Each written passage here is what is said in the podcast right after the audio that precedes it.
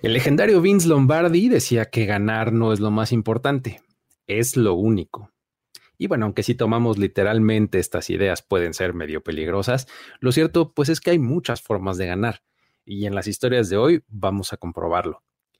Esta vez vamos a hablar de cómo Tristan Wirfs y Jack Cochrane pueden presumir la victoria de preservar una amistad a lo largo de muchos años. También vamos a hablar de los Packers haciendo historia con su cantidad de victorias. Y también vamos a ver cómo los fans pueden ganar. Por un lado, vamos a ver cómo la Bills Mafia sigue invicta ante cualquier circunstancia. Y por otro lado, vamos a hablar de un aficionado que tiene ganancias económicas por medio de una increíble apuesta. Esto es historias de NFL para decir wow, relatos y anécdotas de los protagonistas de la liga. La NFL es un universo de narrativa, testimonio, ocurrencia y memorias que nunca, nunca dejan de sorprender. Y todas las reunimos aquí. Historias de NFL para decir wow, wow, wow, wow, wow, wow, wow. Con Luis Obregón y Miguel Ángeles es. Mi querido Mike, Miguel Ángeles es, ¿cómo estás esta semana? Que entre 4 y 5 está interesante y nos trae buenas historias, ¿no? ¿Cómo estás? Bien, bien, como dices, este programa sale pues los miércoles, entonces nos agarran justo como terminando de procesar lo que fue la semana 4, ya arrancando la semana 5, pero, pero bien, la verdad, bastante contento y una semana de muchísimos ganadores, mi estimado. Vamos Así es. vamos a platicar de victorias. Ganar, ganar, como dijera Belinda, ganando como siempre, ¿no? Este, vamos, vamos a platicar historias que tienen que ver con triunfos, victorias, eh, ganar, ¿no? Este, y, la verdad es que si de, ganar hablamos, la verdad es que la, la Bills Mafia está invicta, ¿no? O sea, no importa la circunstancia, esa afición de los Bills siempre sale ganando, ganando ¿no?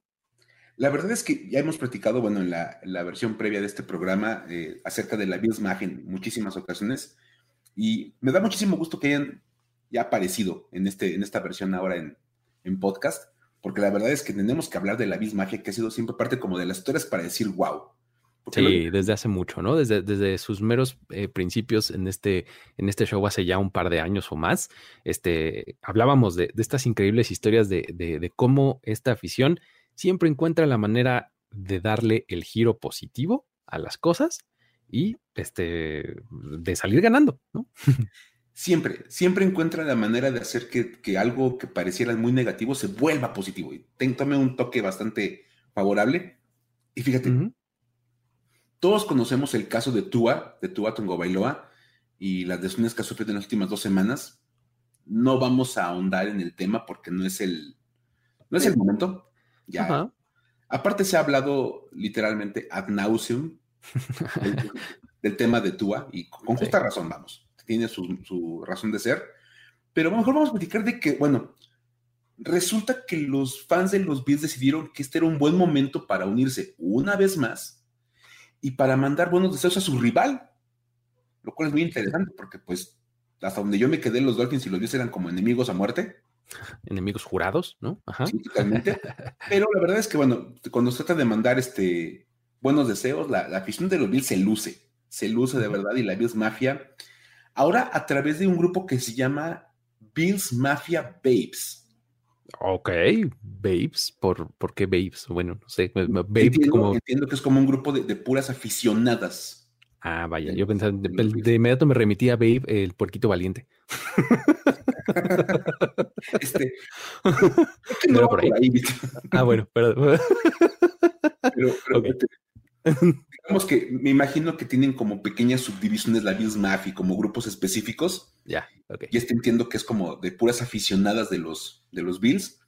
Muy bien. Y resulta que ellas comenzaron a promover que los fans de los Bills donaran a, la fundación de Tua como una manera, pues, como de, solidarizarse con él tras el par de problemas que tuvo, como que si, que si eran o no eran la primera conmoción cerebral, o que, y la segunda sí definitivamente fue conmoción cerebral, para mandarle un buen deseo donar para la Fundación de Tua, la cual se dedica a ayudar a niños de, la, de, Miami.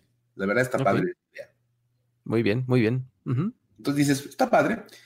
Y bueno, la gente comenzó a donar poco a poco. Este, y lo único que tiene de diferencia con las historias previas que hemos platicado es que la gente no sabía cuánto donar. Normalmente tenían como su estándar, ¿no? O sea, la Bills Mafia agarró un estándar de donar 17 dólares, ¿no? Que era como este, su número icónico, porque pues Josh Allen, ¿no? Y porque 17 son el número de años que pasaron sin playoffs, ¿no? Exactamente. Entonces, cuando empiezan con las donaciones es por eso. Por aquel partido de los Bengals en que se rompe la maldición de los, de los años sin pasar a playoffs, y como habían pasado 17 temporadas sin pasar a postemporada, empezaron a donar 17 dólares. Luego, cuando Josh Allen jugó un día después de que murió su abuelita, también, pero pues era el número de Josh Allen. Exacto. Es más, cuando se conoció Lamar Jackson contra los Bills, la gente comenzó a donar 8 dólares porque era el número del jersey de Lamar Jackson. Ok. Entonces dices, bueno, siempre había habido como una razón de ser detrás del número, pero tenemos un problema, mi estimado. ¿Qué pasa? Tú eres, el uno. Ay, sí van a ver muy codos, ¿no? ¿O qué? Si donaban un dólar. Vamos a donar un dólar. No, espérate, como un dólar. Está, como, muy, está como muy tacaño, ¿no? No, y además imagínate la cantidad de donaciones que hubiera necesitado para juntar una cantidad de este, significativa de dinero, ¿no? Sí, ya, yo, yo, me imagino, la verdad, digo, bueno, ahí empezó como el ingenio de la verdad, este, de los, de los aficionados de los Bills, porque la verdad es que donar un dólar, pues no es, no, es nada genial. Ok. Pues poner un dólar, pues está bien, pero pues no es como gran cosa. Generas diferencia. Entonces se pusieron bien creativos. Fíjate, hubo unos que me encantaron porque estaban comentando en los posts ahí en, Twitter que donaron 17 dólares con un centavo. ok, ajá, bien. O sea, los 17 dólares de cajón que ya dona la, la Bills Mafia, pero con el centavito ahí para agregar el número de Tua. Porque uno, ¿no? Muy bien. Y entonces, aparte me gustó como esta referencia medio Bills contra Dolphins, como de Josh Allen 17 dólares, tú a Tango Bailoa un centavo. bien, bien, bien. Pensando como, ya, ya, ya, en la otra, pero pues la verdad es que pues, digo, ya el dinero estuvo muy padre.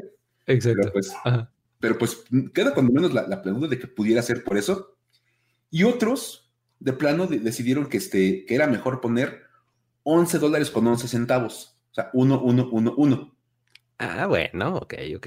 Cuatro veces el número de tu Tongo Bailoa, lo cual está bastante, bastante padre, ¿no? La verdad es que dices, bueno, la cantidad de dinero que donen está, está, está bien y se agradece y debe ser algo, un motivo para reconocerles, ¿no? Sí, sí, totalmente. Creo que está, eh, está muy bien. Eh, digo, el modus operandi lo conocemos, ya es bastante este, eh, repetido y sin embargo bien recibido, ¿no? O sea, no, cae en esa de, ah, ya está muy visto, no, hombre, para nada. O sea, este tipo de cosas están súper bien. Y eh, pues en esta ocasión eh, se fueron con la fundación de Tua, ¿no? O sea, bueno, con la, a la que apoya él. ¿Es de Tua Bailoa o es una asociación a la que apoya Tua? No, entiendo que es la fundación de Tua. Ah, ok, mejor aún, ¿no? Mejor, la verdad es que dices, mira, a fin de cuentas, pues lo hemos platicado. Siempre los fans de los mismos buscan como una manera de darle un giro positivo a las cosas. Y lo hemos comentado en varias ocasiones. Y creo que estamos de acuerdo en que si la gente va a hacer algo con el fútbol americano como pretexto, donar dinero a fundaciones y donar dinero a gente necesitada es lo mejor que puedes hacer con tu afición por el fútbol americano. Está buenísimo, totalmente. Si por irle a un equipo yo voy a donar 10, 20 dólares a cualquier fundación y esa es mi manera de expresar mi, amor por mi equipo, pues estamos de otro lado. Todos ganan con el tema de este, de este programa, ¿no? O sea, todo el mundo gana si, si haces eso, ¿no? Por supuesto, y entonces en este momento cuando viene la hora de darle el giro positivo a la lesión de Tua, que estas Bills Mafia Babes, a través de, este grupo, y de su presidenta, que es la, se llama Kristen Kimmich, que es la presidenta de la fundación, bueno, del grupo de las Bills Mafia Babes, ella dijo, estamos conscientes en que en esta ocasión en particular no tenemos nada que ver con el asunto.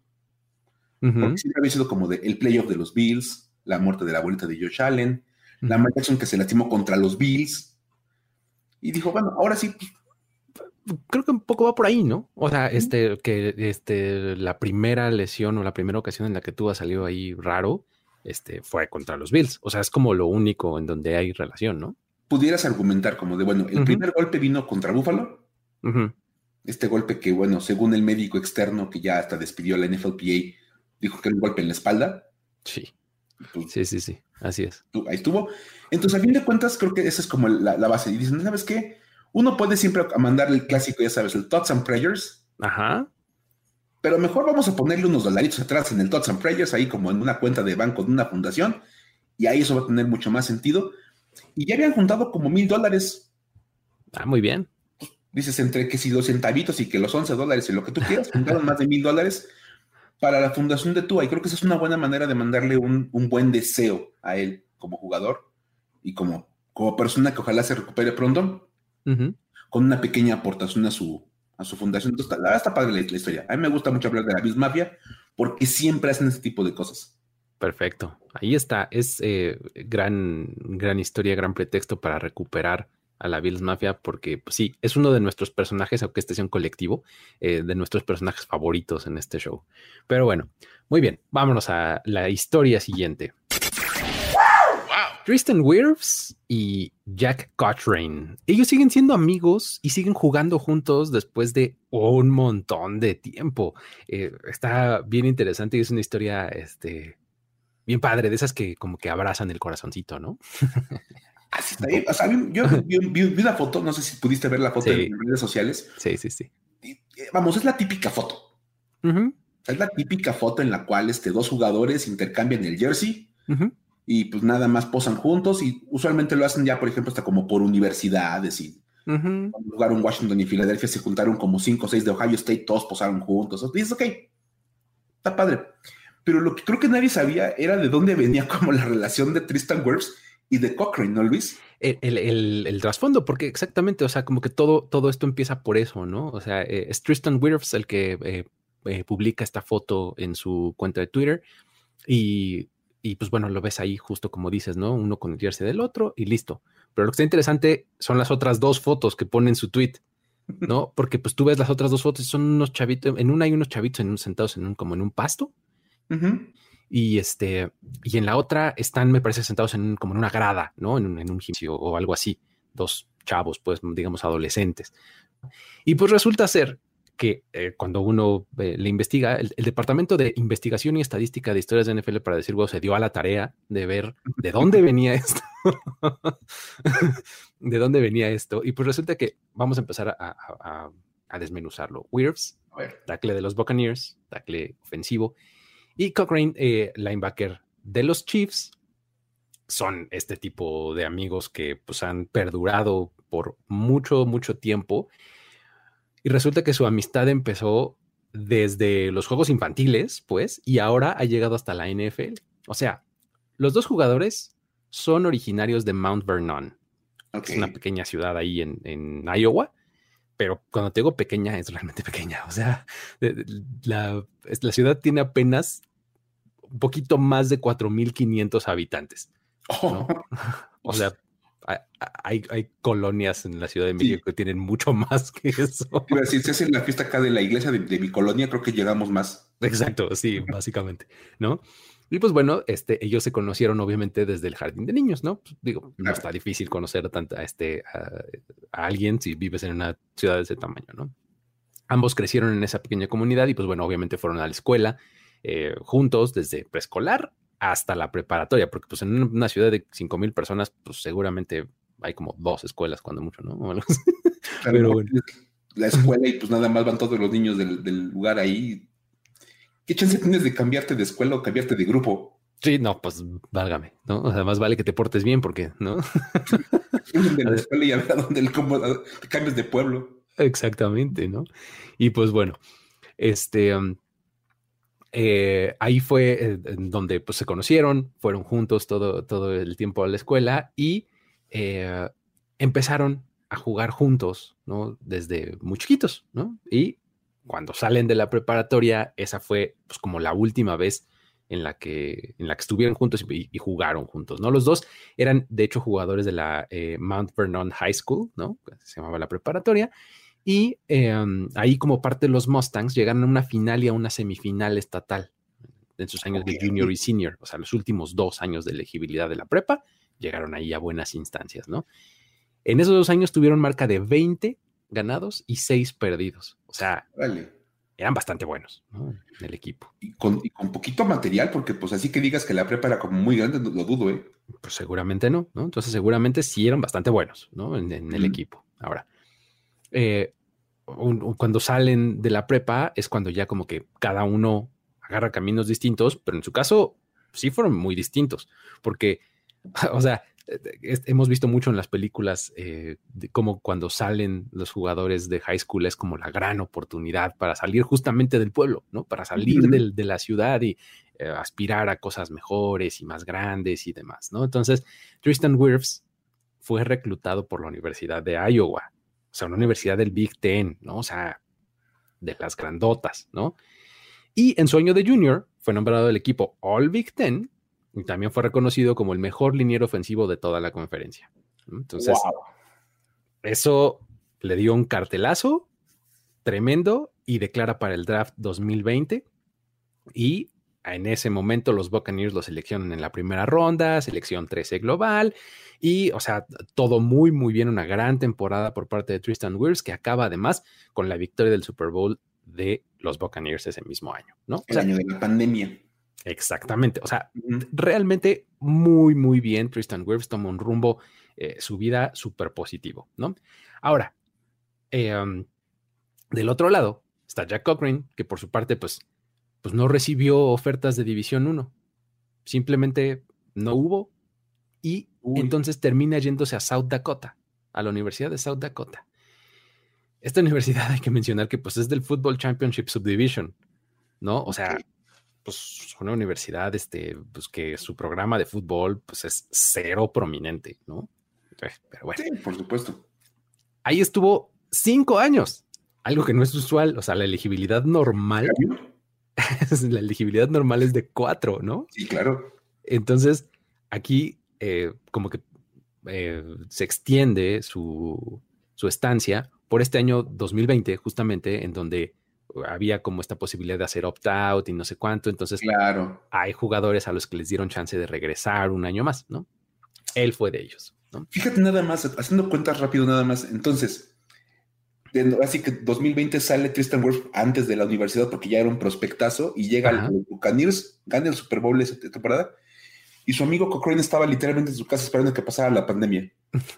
Exactamente, mientras uno estaba ganando el Super Bowl, el otro estaba, pues sí, en cuarentena, seguramente, ¿no? Esperando que acabara la, cuarentena para poder regresar a la universidad a jugar.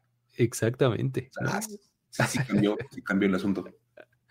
Pero bueno, este... Um, ahí eh, en, South Dakota, que son los Coyotes, ¿no? Este, esta universidad. Él, fue capitán durante las primeras tres temporadas, o sea, sus primeros tres años fue ahí como parte del equipo de manera prominente y fue llamado incluso el equipo ideal de la conferencia All Mississippi Valley en esas, en esas tres temporadas, ¿no? Entonces, la verdad es que digo, este, el clásico cabeza de ratón, ¿no? O sea, sí, está chiquita la conferencia y el chiquito el equipo, pero él destacaba mucho, ¿no? Buen eh, de hecho, cuando termina su elegibilidad, se va de ahí como el sexto lugar en tacleadas en la historia del programa. O sea, en todo el tiempo que ha existido, él es el sexto mejor en esa, en esa categoría. Llega 2022, declara al draft y pues nadie lo, nadie lo selecciona y llega a la NFL como agente libre novato con los Chiefs se eh, mete al roster, training camp y demás, pero el 30 de agosto en los cortes finales, bye. Lo cortan uh. y este, no alcanza a formar parte del roster inicial del equipo, pero lo firman al practice squad al día siguiente. Unos días después, el 13 de septiembre, fue elevado al roster principal y desde entonces se ha mantenido ahí, en el roster activo, lo cual permitió que Wirfs y Cochrane se encontraran en el terreno de juego en el partido entre los Chiefs y los Buccaneers en Sunday Night Football este domingo. Qué chido. Imagínate. De verdad, casi, casi de volteas a ver. ¿Ya viste ese cuate al número tal de, de, frente? Íbamos juntos en el kinder. Exactamente. Qué increíble, ¿no? Pues obviamente lo menos que iban a poder hacer era al final del partido cruzas el campo y abrazas a tu amigo, por supuesto, ¿no? Pero por supuesto, o sea, ¿qué más Tristan Wirfs el titular de los, este, de los Buccaneers y Cochrane es el linebacker suplente que está de, rebote ahí? Pues son cuates. Exacto. Amigo de la escuela. Sí, sí, sí. Entonces, eh, y además está padrísimo que imagínate que eh, después de todo ese tiempo te encuentras nada más jugando en la NFL, ¿no? O sea, en el, como que en el nivel más alto en la, de, este, de fútbol americano, ¿no? O sea, está impresionante. Sí, inventes. imagínate nada más el pueblito del que salieron los dos. 4.500 personas más o menos. Que dos hayan llegado al NFL.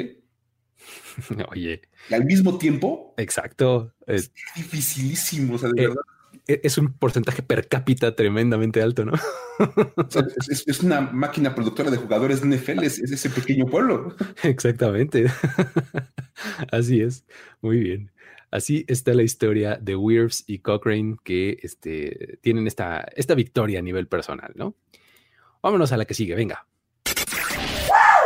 Tenemos también eh, la oportunidad de otro fan para meterse al círculo de los ganadores, ¿no, Mike? Porque aquí, este, pues la verdad es que uno como aficionado que sigue la liga desde chiquito y hasta todo, pues tratas como de colgarte de donde se pueda de tu equipo, ¿no? Nada más que ahora, pues ya es más fácil por las apuestas, ¿no? Es que está interesantísima porque, a ver, tenemos un asunto ahí como medio interesante con, con, este, con esta historia, porque no hemos hablado, creo que nunca en este programa, en ninguna, ni en la primera etapa ni en esta, de apuestas. Creo que una vez hicimos, mencionamos una de, una que se hizo desde el espacio, ¿te acuerdas? Ándale, pero fue más como por el tema de dónde se puso la apuesta que. Exacto. ¿Cuál fue la apuesta tal cual? Sí, o sea, acá alguien, un astronauta se fue y puso una apuesta estando en el espacio y la acabó cobrando, pero ya ahí quedó. Ajá. Entonces, la verdad es que está interesante porque, bueno, cuando uno habla de ganar en la NFL, pues hay muchas maneras de hacerlo. Puedes, ganar como Tristan Wirfs y, Cochrane en, la vida, pues ganar el partido, o simplemente puedes, pues, como aficionado, poner un poquito de dinero y convertirlo en mucho dinero según se ganando los resultados en la NFL. Exacto. Y todos hemos intentado y soñado con que lo logramos. Yo debería empezar por empezar a apostar. Nunca lo he. ¿no? Además he pensado que algún día lo podría hacer y probablemente ganaría. Exacto. Uy, yo sería buenísimo. Pues, pues apostar. Y ahí te va una cosa interesantísima. Ahí te va el caso de Mac Hope. A ver. Este aficionado decidió armar un parlay, que es básicamente como unir un montón de resultados en una sola apuesta. Ajá, ok. Entonces, básicamente, no sé, de repente tú puedes decir, ¿sabes qué? Creo que ganan, no sé, los Bears y los, y los Lions y, y los Eagles y los Chiefs. Ok. Todos los resultados se dan. Obviamente eso es mucho más impresionante que nada más acertarle a un solo juego. Bien. Entonces, da más dinero. Hop decidió armar un parlay de 15 partidos. Ay, pues se, llama, quiniela, ¿no? Y se hace en la oficina, ¿no? ¿O Básicamente, todos los resultados de la semana, menos el jueves. Ok. Todos los partidos del domingo y el del lunes dijo, va a ganar tal, va a ganar tal, tal por tantos puntos, o directo y lo que sea. Y lo metió en una apuesta. Wow. Una sola apuesta. Ajá. Obviamente las probabilidades de que los 15 resultados se den tal cual pues son bajísimas. Pues son súper bajas, por supuesto, sí. Y yo que metemos nuestra quiniela en, primer y sabemos que, pues, o sea, déjate de pegarle a los 15, pegarle a 10. Eso te iba a decir, te vas en doble dígito y but, semanón que tuve, ¿no? presumiendo a la oficina, de, soy lo máximo, le pegué a 10 juegos. Ajá. Imagínate pegarle a los 15. Sí, no, imagínate. No, hombre, Obviamente, este, pues dijo, mira, de entrada no hay mucho, no hay mucho que perder, tampoco, pues digo, vamos a arriesgar poquito a ver qué pasa. Le puso un dólar. Ah, ok, bien, bien, bien. Dijo, pues nada más estamos, estamos jugando, estamos nada más viendo a ver qué pasa. Este, y la cosa se empezó a poner interesante porque en la, jornada matutina, que eran como nueve juegos, sí. le pegó a todos. Wow. O sea, uh todos y cada uno de los resultados de la jornada matutina. Ajá. O sea, le puso, hace cuenta como de Jets más tantos puntos. Ajá. Y ganan los Jets, o sea, los Steelers. Y de repente todas las sorpresas que, él pensaba, todas se fueron dando. Entonces, vienen los juegos de la tarde, que eran tres juegos más. Sí. Y le atina a todos. A los tres. A los tres. No, imagínate ya Después de las dos jornadas, la matutina y la vespertina, nada más el del más el de Londres, Ajá. le había atinado a 13 resultados. Hijo. Estaba a completar el parlay completo. O sea, además le faltaba el Sunday night y el Monday night, ¿no? Sunday night y Monday night. Ajá, ok. ¿Cuál era el punto? ¿Y por qué se hizo interesante esta apuesta? ¿Por qué él metió un dólar? Pero la casa de apuestas dice, mira, dadas las probabilidades de que esto suceda y que, de que los 15 resultados se den juntos, te pagaríamos 17.922 dólares no. si latinas a los 15. O sea, por un dólar te pagan casi 18 mil. Sí. Uf, Así estaban las probabilidades de que se dieran los 15 resultados. ok.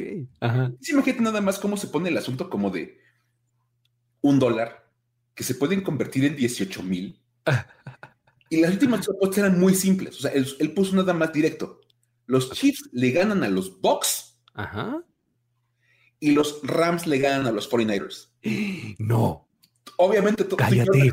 platicándolo después del partido. De, no, por favor. Ah, sí. No, no lo hagas. ¿Por qué pusiste ¿Qué no viste que Shanahan tiene dominado a Sean McVay ¿Qué no escuchas historias para decir wow? Exacto, aquí te dijimos la estadística la semana pasada. Sean McVay no le puede ganar a Kyle Shanahan seguido. Bueno, si sus dos resultados se daban, él ganaba 18 mil. Si uno de los dos fallaba, perdía todo.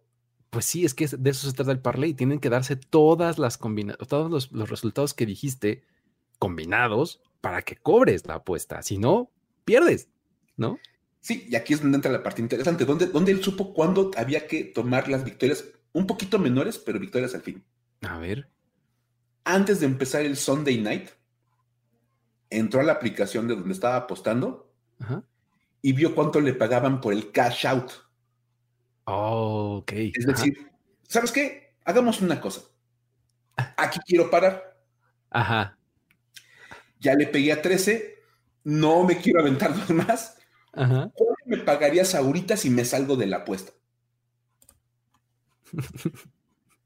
Porque esa opción la, dan las, casas de apuestas. Entonces, este, pues la, casa le marcaba ahí la aplicación que al salirse de la apuesta, antes de esos dos juegos, le darían 2.400 dólares. Ok, híjole, es que ya es cuestión de optics, o sea, totalmente cuestión de puntos de vista y demás. O sea, mira, metiste un dólar. Por supuesto. ¿Qué? ¿Qué vas a perder? Pues un dólar. Pero la percepción que tienes de me faltan solo dos para convertirlos en 17.900 y cacho, ¿no? Ya sientes que le estás perdiendo si cobras 5.000, ¿no? 2.400. Digo, perdón, 2.400. ¿Cuál 5.000? 2.400. Sí, sientes que le pierdes 15.000 dólares. Exacto, ¿no? Pero la realidad es que no tienes nada ganado porque realmente dependes de qué pasa en los juegos. Exactamente. O sea, te digo, y es cuestión de totalmente de, puntos de vista, ¿no? Y la verdad, este, él, este, él, él, lo puso, él dijo, la verdad, él puso en la publicación de, ¿saben qué? La neta sí me salí. Ok. Él dijo, la verdad, vi el número. Él cuenta que, pues, la el argumento fue muy simple. A ver. A sus hijas no les interesa la NFL. Así. Tiene dos hijas. Ajá. Y él dijo, mira, es, más, estaba leyendo ahí como un poquito de sus comentarios, dice, mira, yo estaba sentado como pensando qué hacer con esto. Iba a empezar el Sunday night, faltaba un ratito, y una de mis hijas, más chica quería ver una caricatura, y la más grande quería ver Cobra Kai.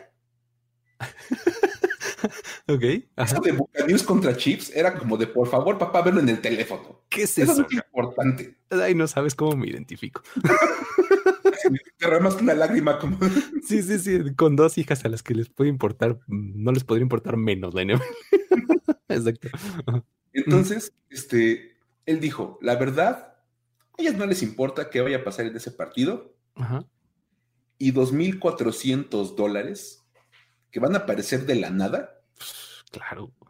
Le van a venir muy bien a ellas cuando llegue la Navidad. No, pues es que cuando lo ves, te digo, es cuestión de enfoques. O sea, tenía un dólar, ahora tengo 2400. Básicamente por, por un domingo de fútbol americano, nada más de que todas las cosas pasaron como yo pensé hasta este punto. Ajá. Ya básicamente se pagó la Navidad. Sí, pues claro. o sea, otra vez dices, sí, pues las dos niñas como de, no, vamos a ver tal caricatura, no, mejor Cobra Kai. Pues ya olviden, ¿saben qué? Dame mis 2500, pues sí, 400, aquí está. Y obviamente en este programa que tú y yo lo estás platicando, pues obviamente ya a posteriori, ya platicando los resultados completos, dijimos, pues qué bueno que lo hizo, porque. Sí. Yo creo que si, si quedaban en el Sunday night y ganaban los Chiefs, bueno, ganan los Chiefs y él ve el resultado, capaz te aventaba a decir, bueno, pues ya. A ver qué pasa. Te envalentonas. Es que exacto. O, sea, ahí, o sea, ya, ya cuando te estás a solamente uno dices, ya, qué demonios, venga, ¿no? Y te sigues, ¿no? Creo que todavía con dos juegos era como de, aún, aún tengo posibilidades muy reales de no ganarme nada. Ajá. Y entonces era como más fácil entrar en miedo. Y es que eran juegos bien difíciles, aparte de todo. Sí, sí, totalmente. O sea, puso Chiefs y puso Rams. Es que cualquier cosa podía pasar en ese Sunday night. O sea, la medio paliza que le dieron los Chiefs a los Buccaneers, pero muy bien pudo haber sido al revés, o muy bien pudo haber sido un partido muy cerrado. O sea, cualquier cosa podía pasar en ese Sunday Night Football, ¿no? Y tan fácil. El lunes, San Francisco básicamente dominó a los Rams. Sí. Entonces dices, tú ibas a saber del segundo cuarto que tu, resultado estaba perdido. Así que adiós, este, 18 mil dólares. Ni siquiera los dos mil y tantos del, cash out. Sí, ¿no? exacto. Ahora, seguramente con esa victoria del Sunday Night, estos 2.400 hubieran sido más si hacía el cash out después del Sunday Night, ¿no? O sea, pero otra vez. No sé cuánto, pero pues ya. ya envalentonado no iba a tomar el cash out, de verdad. Yo sí, sí, sí, pasaba el Sunday night con el resultado a su favor, no le iba a entrar al cash out y si iba, si iba en cero y hubiera sido muy triste, la verdad, perder esa posibilidad. Y, está padrísimo. O sea, ¿cuántos no pensamos de verdad un día meterle casi, casi 10 pesos de apuesta a algo y terminar con 10 mil? Exacto. Sí, sí, sí. Te metió un dólar, se llevó 2.400. Es una gran victoria, de verdad. O sea, fíjate, si, este, si cada fin de semana de NFL uno hiciera esa, apuesta exactamente, así, puro money line, o sea, money line es cuando este, eliges el resultado directo, puro money line a todos los juegos del fin de semana. ¿Qué pasaría? O sea, perderías, entre comillas, muy poquito dinero, ¿no? Pero si le pegas a una, Uf, ahí está la ganancia, ¿eh? Ya me está interesando, fíjate. Ya, ya, me interesó eso de ponerle como 10 pesitos a, un parlay de, todos los juegos del domingo. De todos los juegos del fin de semana. Está bueno. Ya. ¿No? Nada más ver que fluye. Sí. o sea, a lo largo de. Pégale a una. Exacto. A lo largo de 18 semanas, pon tú que de 22 semanas que tiene toda la temporada hasta el Super Bowl, pues realmente no es mucho dinero el que le vas a meter. Ya me está interesando, fíjate. estoy convenciendo. Ya me estoy convenciendo a mí mismo. Muy bien. Ay, pero bueno, gran historia esta, ¿eh? Gran, gran historia, está bien buena. Vámonos entonces a la que sigue. Wow. Ahora entramos a territorios históricos, porque, híjole, esta también me encanta, es una gran, gran historia. Sí, este, pues cuando hablamos de, franquicias ganadoras y, y de todo, pues la verdad es que podemos mencionar, pues de entrada, al que es el equipo, la franquicia más vieja o una de las más viejas como son los Chicago Bears. Pero por otro lado también tenemos que mencionar a los Packers, que por eso también su rivalidad es como tan, tan importante, porque son muchos años de estar jugando uno contra el otro y los dos son súper ganadores, ¿no? Entonces, ahorita en donde estamos, entre la semana 4 y la 5, estamos en un punto verdaderamente histórico para la NFL. Porque, pues, estamos, estamos en, un momento en el que estos dos equipos están disputándose para ver quién es el más ganador de la historia. Aquí vamos. Resulta que los Packers acaban de alcanzar a los Bears en la cima de la lista de las victorias históricas en la liga. O sea, esto marca un hito porque nunca había pasado tal cosa en esta liga. Vamos a explicar. Fíjate.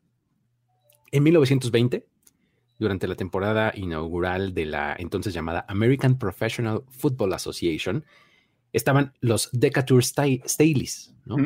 Ellos ganaron 10 juegos, que fue la mayor cantidad eh, en la liga. Eh, eh, eventualmente esa liga se convirtió en la NFL y los Staleys se convirtieron en los Chicago Bears. ¿no? Ok. Entonces, así como que varias iteraciones de más, pero finalmente es lo que hoy conocemos como los Chicago Bears, ¿no? Y desde entonces, esta franquicia ha tenido la mayor cantidad de victorias en la historia de la liga. Ajá. Ok. Ahí tenemos como la primera parte. Ahora, al comenzar esta temporada regular, los Bears llegaron con 783 victorias. Ajá. Mientras que los Packers, del otro lado, estaban en segundo lugar.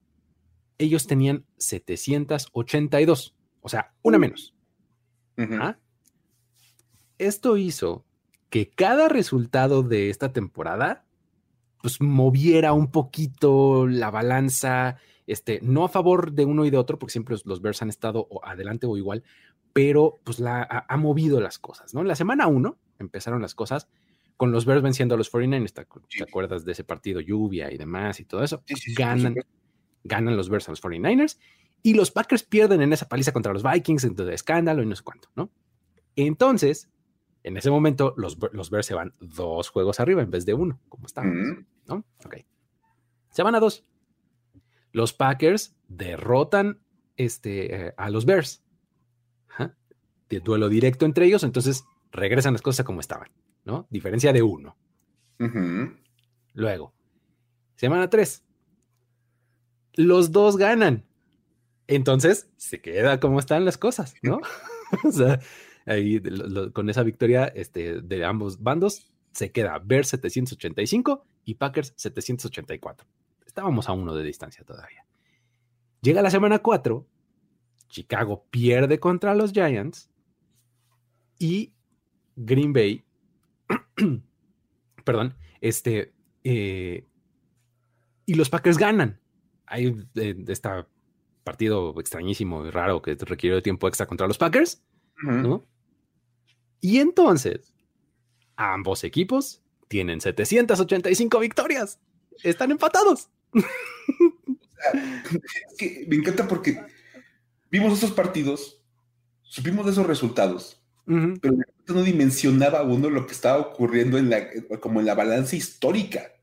Exacto.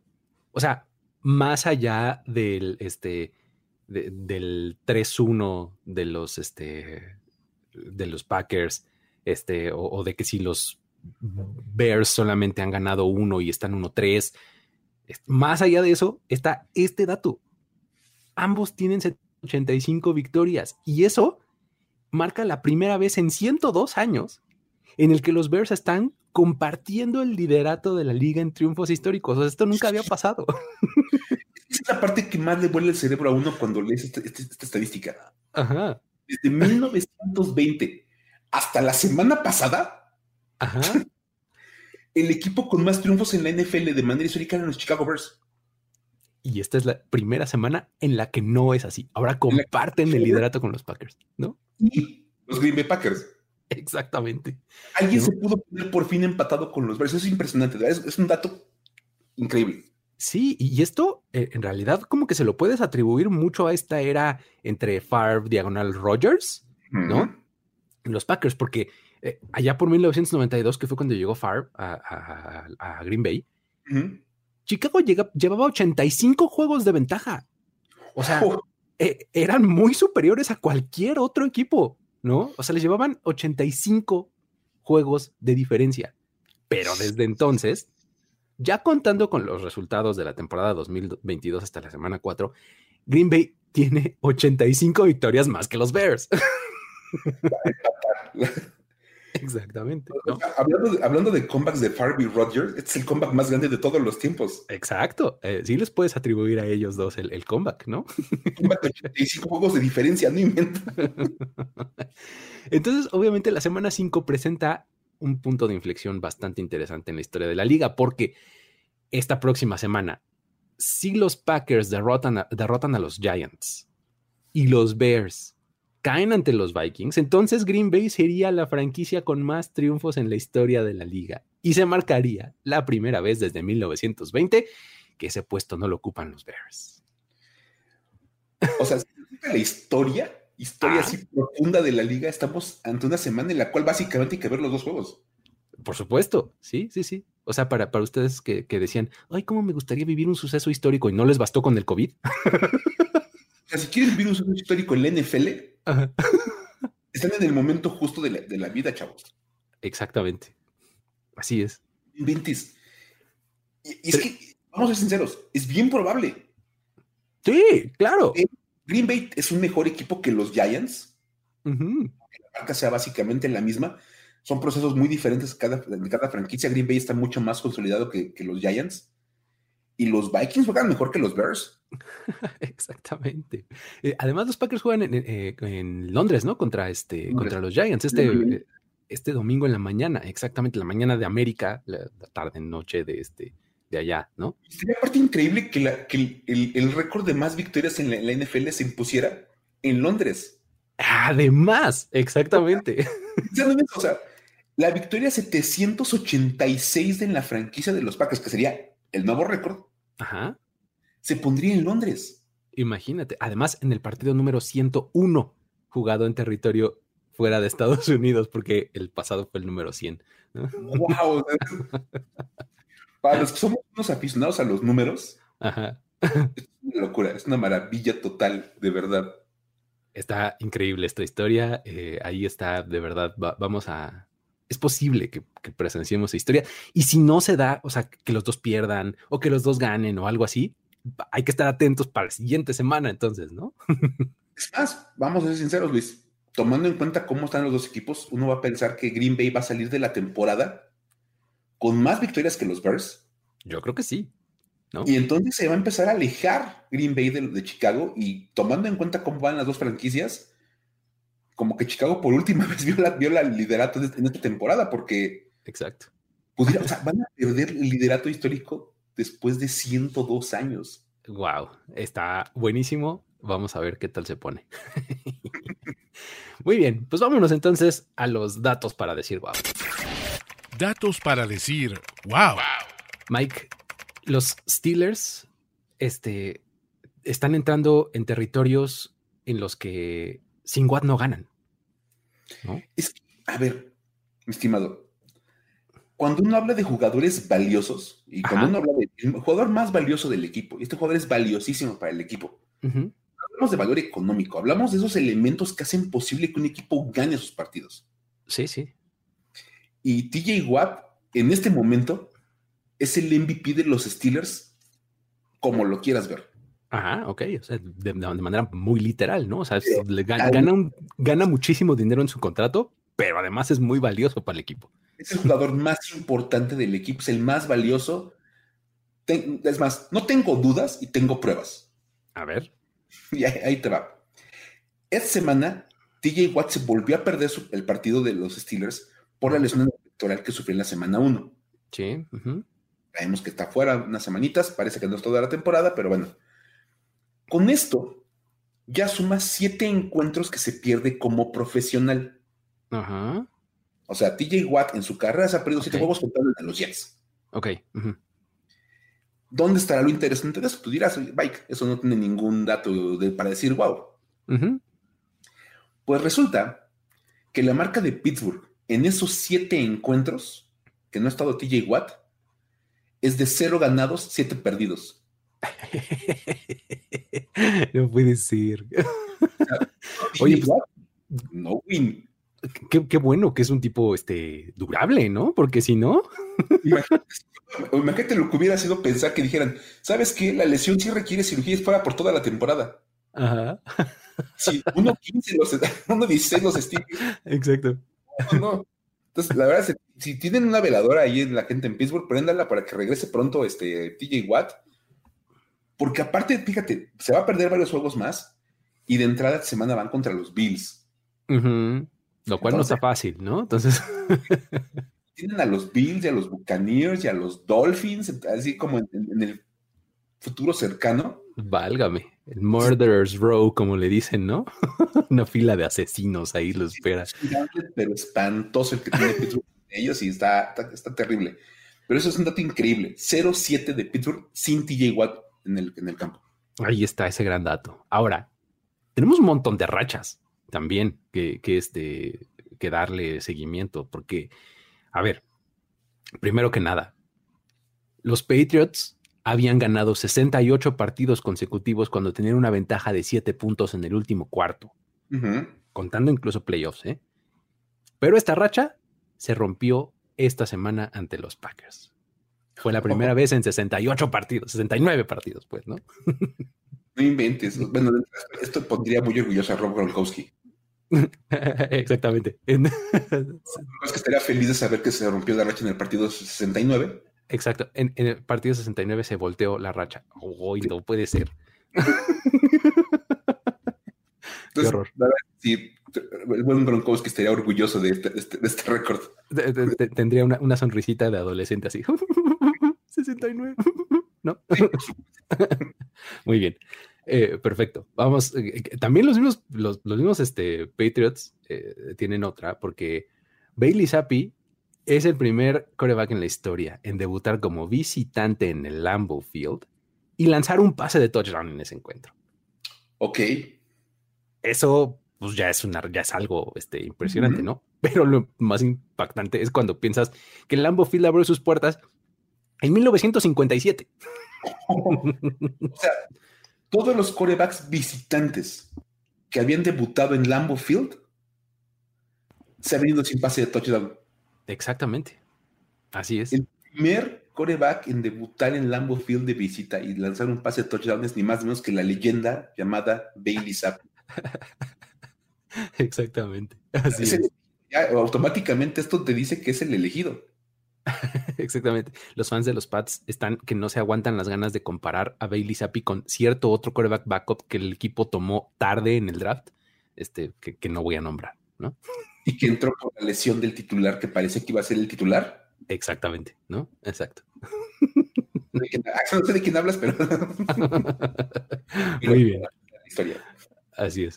Ahora, tal vez el más impresionante de todos es que en sus primeros 26 años como franquicia, los Ravens tenían marca de 100 ganados y 3 perdidos cuando iban ganando por 17 puntos en el juego, en algún momento del partido.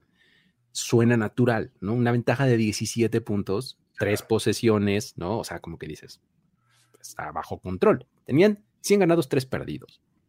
Pero este año, su marca en los juegos que han tenido con esas condiciones ya es de un ganado y dos perdidos. Porque dejaron ir ventajas de 17 contra Miami y contra los Bills la semana pasada.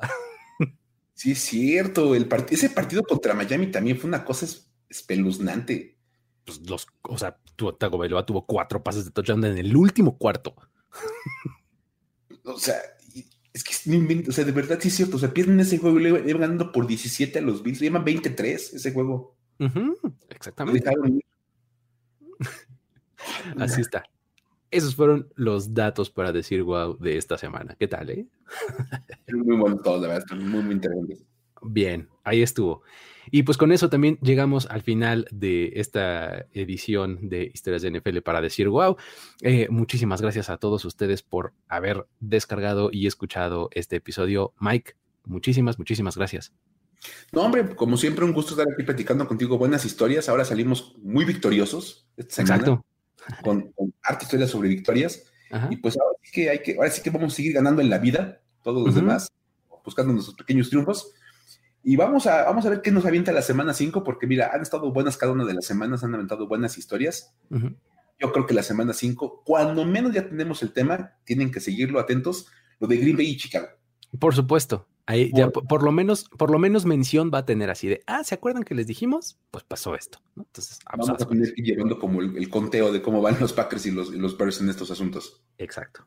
Pues bueno, con eso nos despedimos. Muchísimas gracias a todos por haber estado por acá, por prestarnos un rato de su atención. Luis Obregón y Miguel Ángeles es, se despiden. No olviden mandarnos las historias que quieran que contemos. Arroba el buen Luis en Twitter, arroba F-escopeta para contactarnos. Y con eso nos despedimos. No olviden suscribirse al feed de este podcast y listo. Hasta la próxima. Bye bye. Esto fue Historias de NFL para decir wow, wow, wow, wow, wow, wow, Los relatos y anécdotas de los protagonistas de la liga directo a tus oídos. Conducción: Luis Obregón y Miguel Ángeles Es. Voz en off y diseño de audio: Antonio Sempe. Una producción de primero y diez para NFL.